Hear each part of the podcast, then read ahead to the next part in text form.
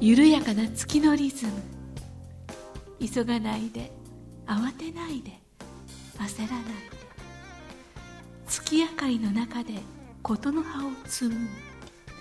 ここは音楽のスピリットとピースマインドを伝える光のカフェ。ウォンとはるかのムーントークカフェ。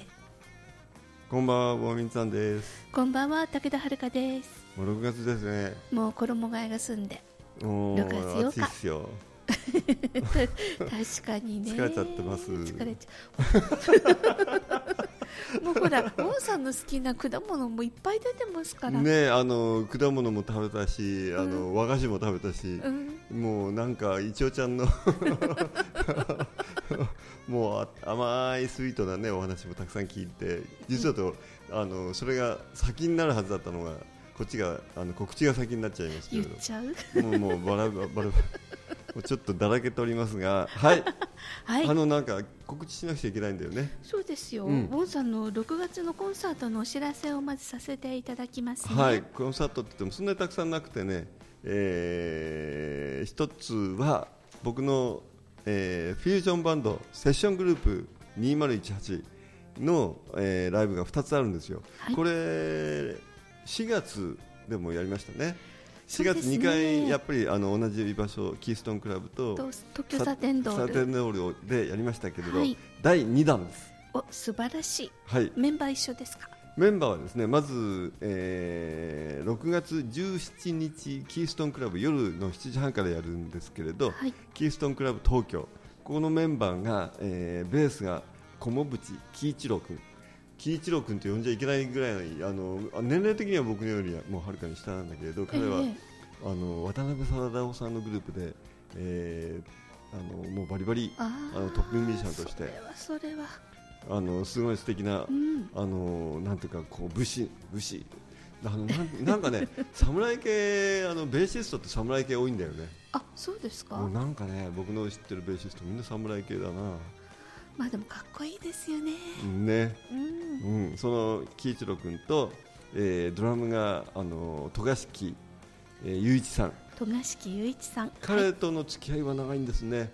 あの実はとあの僕もフュージョンバンドを実は組んでた時があって。ええまだまあ、若い頃、すぐ、うん、すぐ解散しちゃったんだけどその時のメンバーの一人ですね。じゃあ再びまた出会って彼は鈴木博正さんっていうすごいもう亡くなられたもうミュージシャンあのーすごい有名な日本にフュージョンの音楽をこうなんて広めた人の一人なんだけれどそのグループでもうバリバリの演奏をしてくれしてるんですね。彼ののタイムは本当ドライブするあのちょっとみんな知らないかもしれないけどバーナード・パーディーっていうすごい有名なドラマーがいるんですけれど日本のバーナード・パーディーっていう感じですね。うそうですか、うん、もう素晴らしいです。でもう一人。はいこれちょっと僕に似てる人なんですけれどほギター弾いてるんですよね。うままあよくご存知の方もいるかと思うんですけどあえ。えのウォン・ミネシ君ですあ峰志くんギタリスト。かっこいい。かっこいいですよね。うん。なんでなんで？っていう感じでまあやっぱり血は争えないっていうんでしょうかそねうですね。顔も似てきてるしあの普通に会うと普通のお兄ちゃんなんですけどね。いやこうこうステージ立つとかっこいいですよね。あそうだよね。前回4月は、そうあのなんです。一応ちゃんもうんはあのねはるかさんも来てくれたって、はい。一応さんと隣同士でねいいねって言いながら。ねいいでしょ？うん。あのバンドあのグループをですね、えーまず6月17日キーストンクラブ東京。キーストンクラブ東京は、えーあそこなんだ、えー新国立国立新美術館そのうですね。ちょっと表にあの裏側っていうかそのすごい近くのところにあのこのグループあのライブハウスあるんですけれどまたカレーが美味しいんだよね。あそう。そう。あのあのジモティーカレーのジモティーインあのインインあのインドの方があなるシェフほどですもんね。これちょっとね道がね分かりづらいらしいんですけどうん。あの大江戸線の六本木駅で降りていただいて出口が8番、うんうんでここからまあ徒歩5分ということなんですけれど出口8番っていうのはミッドタウン地下の2階に当たるということなんですが、うん。えーここからミッドタウン西交差点に渡ってもらって成城木通りを進んでウィンドリーボックを右折、うん。そうするとですね、うん。ここだけはちゃんと覚えておいていただきたい。江戸前服部。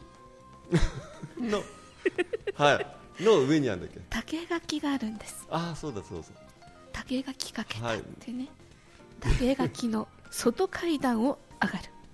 はい。2階なんですね。そうです。そうすると、キーストンクラブ東京に着きますので、はい。はい、ここだけちょっとね目印にしてください。でお申し込みは？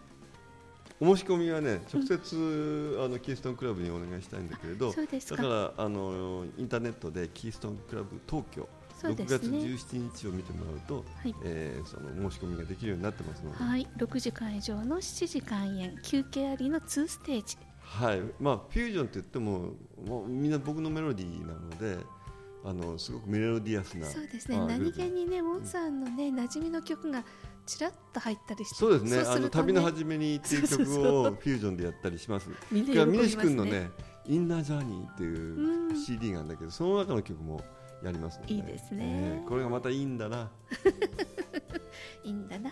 ぜひいいんだな。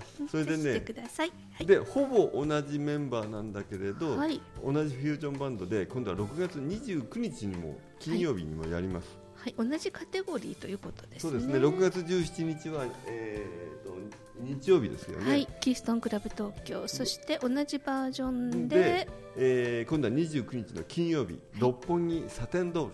はい、サテンドールもすごい老舗中の老舗。そうですね。でもあのブッキングしてくださってる小島さんがすごい、えー一生懸命あの一生懸命やってくださっていて、はい、えーそこでも同じメンバーじゃなくてやるのにベーシストだけ変わる。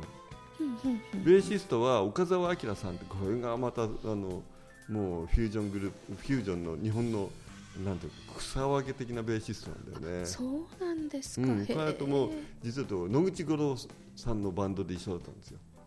野口五郎バンド、ーウォンさんの歴史の中の一コマですね。うん、五郎のバックミュージシャンだったんですけれどね。うん。そのその時知り合った岡澤明さん。これも素晴らしいベストなんで、はい、聴いてほしいなという感じです。はい、ベースが変わって、あとメンバー一緒ということはドラムスが戸賀敷雄一さん、うん、そしてギターがウォンミネシ君。そう。だからベースと場所だけが変わるんだけれどどれだけその音楽性が変わるかっていうのを聞いてほしいなってそうですね。でこれでねすごいなと思ったのが前回あの一応さんとも一緒に聞いててすごいよねと思ったのが、うん。ウォンさんのステージこれ初だと思うんですけど、うん。ピアノ生ピアノとシンセサイザー両方うん。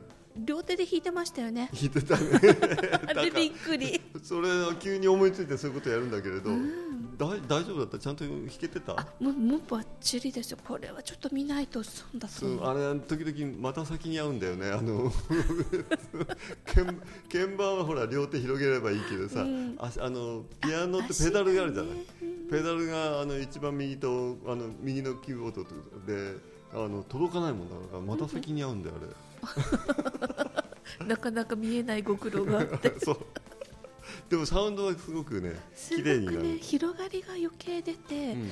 なんて贅沢なんだろうと思いましたね。はい、ん。そういうねあのハプニングが起こりますのでぜひ聞きに来てほしいと思います。はい、えー、6月29日金曜日六本木サテンドール、えースタートが、スタートもどちらも7時半ですね。そうですね。ツーステですね、はい、6で時からお申し込みはそれぞれのインタあのインターネットの、はい。えー六本木サテンドールであのであの検索していたはいだくか、六本木駅から徒歩1分、えーうんキーストンクラブ東京で検索してくださるか、はい。うん6月17日と6月29日。はい。これでちょっとしばらくフュージョンがちょっとぼ僕ほらあの引っ越し作業とかいろいろだってね。大変ですよね、でね割との秋はコンサート活動があの今度またあの結構しっかり入っちゃってるので、あのフュージョンができないんだよね。ね。うん、活動ができない、うん、それにねフュージョンの CD 作っても売れないしなと思いつつなんか作りたいなと思いつつのどの子の一番。はいということで、まあ、6月は2つ、えー、あの本格的なフュージョンのライブこれねライブがあります。もう何度も言いたくなるんで言うんだけど、うん、これバンドいいです。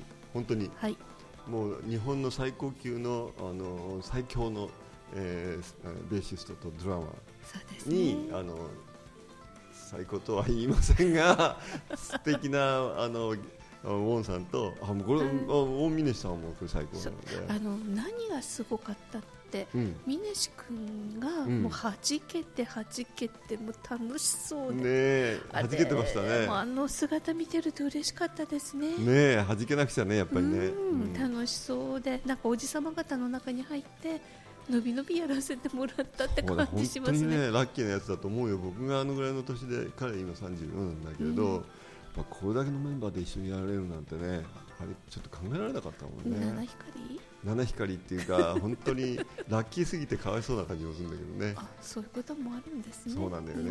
うん、まあ、あとは本人のね。そうあのなんていうの、ね、はい。あのここら辺 あのなんてこう掘り下げて話し出すと大変なのでちょっと避けます。でもみんな応援してますからね。そうみんな応援してます。みんな応援してるから。ということで、これ2つあって、それからですね、王さん、これは絵も出されるんですね、6月。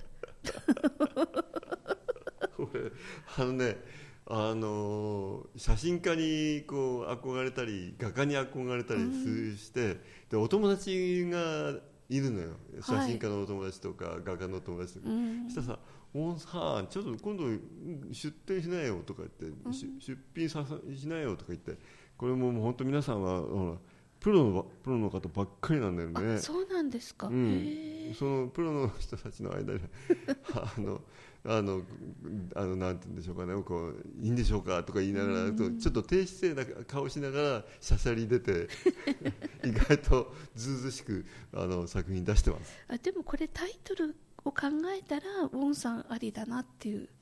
これがねほとんどタイトルと関係ない作品出します。そうなんですかお山？これでちょっとあまりあのその引っ越し中なので、うん、あのゆっくり帰ってる暇がなかったので、うん、写真作品をねちょっと出そう。あなるほど。それもありでいいですよね。この写真作品はね高須秀夫さんっていうあのなんていうのかな木彫っていうかそのオブジェ作家さんがいるのね、はい、そのその方の作品がすごく美しかったので、うんうん、あの僕ねピアグラウンドピアノの上に置いて撮影した、うん、あらあのさみんなさグラウンドピアノとかさあとこう上に何も置いちゃいけませんとかさ、傷がつきますとか言うじゃないもう傷だらけうちのピアノ。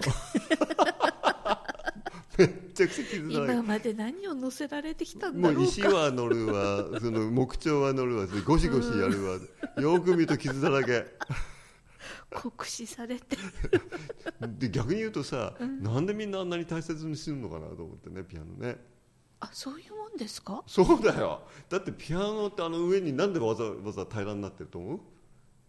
えー、そんなこと考えたこともなかったですあれは写真を撮るためにこう綺麗に。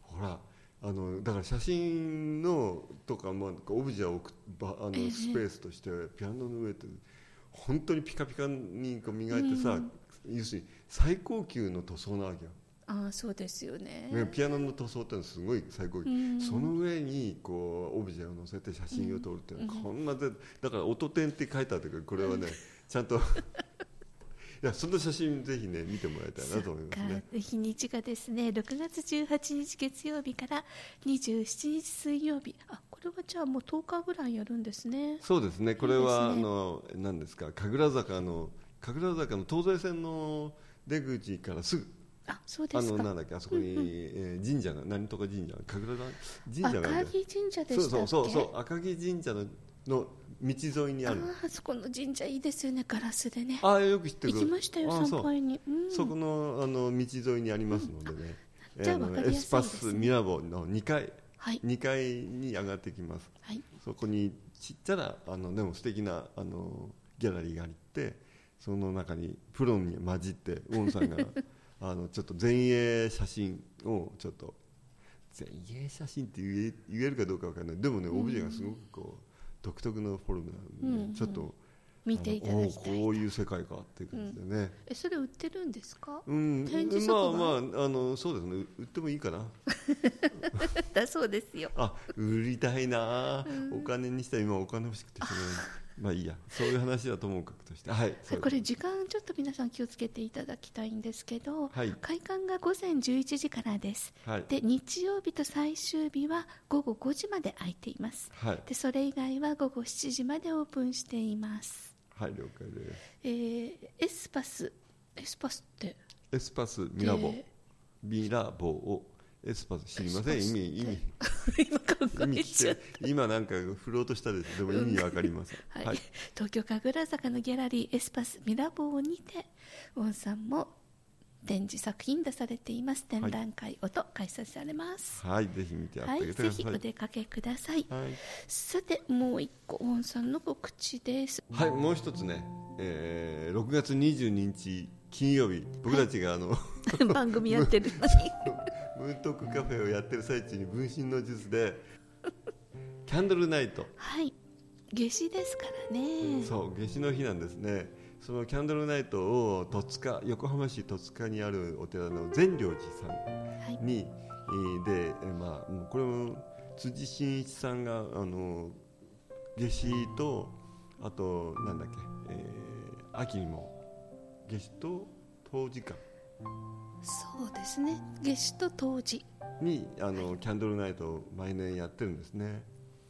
それをあので今回は辻真一さんももちろんのことなんだけれど CW ニコさんニコルさん。ああ CW ニコルさん。はい、CW ニコさんさんと辻さんのトーク。もしかしたら僕もあの、えートークするかもしれません、うん。でその後に僕のシンセサイザーソロの、えーまあ、30分ぐらいのライブがミニライブもあるんですね。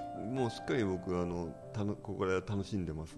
毎年あの必ず呼んでくれてるんだけれど本当に素敵な場所です、キャンドルライトの中でお話があって、うん。ミニコンサートがあると。はい、でご住職成田さんの平和供養があるんですね。法事が法要があって。大事ですね、うん。5時頃からあるということですそうですのでねねこれはじゃあ、えー、とスタートが5時ぐらいと思っていいんでしょうか？紅葉は5時ぐらいから始まるんだけど、うん。あのトークセッションは、えー、と7時ぐらいじゃないかな。あちょっと僕も確実ではないので、えー、善良さんのホームページとか里和ミュージックさんのホームページに 確認してください。はい、横浜の戸塚にあるお寺、えーとですね、善悪の善、よしという字に終了の了と書いて善良寺と読みます。はい。はい、ぜひ6月22日100万ドルのキャンドルナイト、夏至の。100万ドルって書あ違う。いてある100万人。100万ドルって書いてある？どっかに。ないない。えでもあれですよ。あの毎年夏至のキャンドルナイトって100万人って。100万人なんだよね、100万ドルじゃないよね。ドルじゃなくて。100万ドルの夜景。はい。はいということでぜひこちらの方もお出かけください。はいはるかさんの方のあ告知は？そうですね。私の方はですね今あの「アネモネ」という精神世界系の雑誌で連載記事書いてまして、うん。ようやくね隔月になったんですよありがたいことに。そんなにありがたいこと確率いやありがたいっていうかやっぱり毎月だとねあのあーきなかなかねあのほらいろんな仕事したり親のことだとか犬のことだとか。はい、ねあっという間に何も遊ぶことができなくなっちゃったりとかして。そうだよね。本当大変だよね、まあ精魂込めて文章書くから。そうですね、うん。取材記事なんでねどうしても取材に行って、で時間かかるよね。そうなんです。今度は？どうなったの？今度ねあのホリスティック医学のもう本当に大元の名誉会長の帯津良一先生に、はい。もうピンピンクロリの有名な人ですよね。帯津産経病院名誉委員長になっていてホリスティック医学協会ももう名誉委員長の方に優待されて、はい。後輩をね育てているというような。そうですか。はい。でもまだまだねご本人元気でいらっしゃって、うん。この間ちょっと追加の取材させて前後編の2回になっちゃったんでちょっとお話足らなかったんでもう一回聞きに行ったら来世もね、うん。あるからさ うかうかしてらんないんだよっておっしゃってうかうか。もうしっかりやらないとさってえ先生生まれ変わりのことですかって聞いたらいやそうじゃなくて死んであっちの世に帰った時にあっちでもやんなきゃいけないからこの研究を向こうで完成させないとみたいな。なるほどね。私死んで向こうに帰ったらてっきりゆっくりしてほやほやしてられるのかと思ったら ボケボケしてられないって言われちゃったんで。働くの好きな人だ。すごいなと思って、まあ偉いよねそれ。偉いです、あの元気でいらっしゃるっていうのはね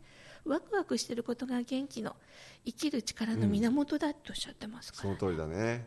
素晴らしい。素晴らしいです。で「アネモネ」の7月号、えー6月9日発売になります。うんうん。魂を救うホリスティックドクター連載5回目です。